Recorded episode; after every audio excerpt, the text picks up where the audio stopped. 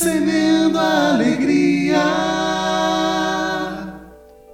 Deus é o verbo de ação que se conjuga no espaço e tempo. A palavra de Deus é viva e gera vida àqueles que com ela se encontram.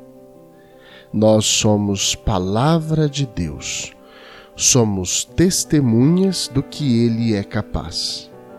E por isso, precisamos assumir a nossa missão de sermos canal, ponte que faz essa palavra chegar a outros lugares.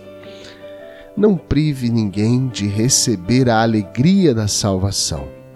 Talvez hoje você será o único evangelho que as pessoas lerão. Por isso, testemunho com toda força e vitalidade. No dia de hoje, somos convidados a nos enchermos daquilo que nos engrandece e a distribuí-lo com aqueles com quem encontrarmos, seja através de um sorriso ou por um gesto de caridade. E lembre-se: oferecer um pão também é pregar o Evangelho. E aí, vamos semear?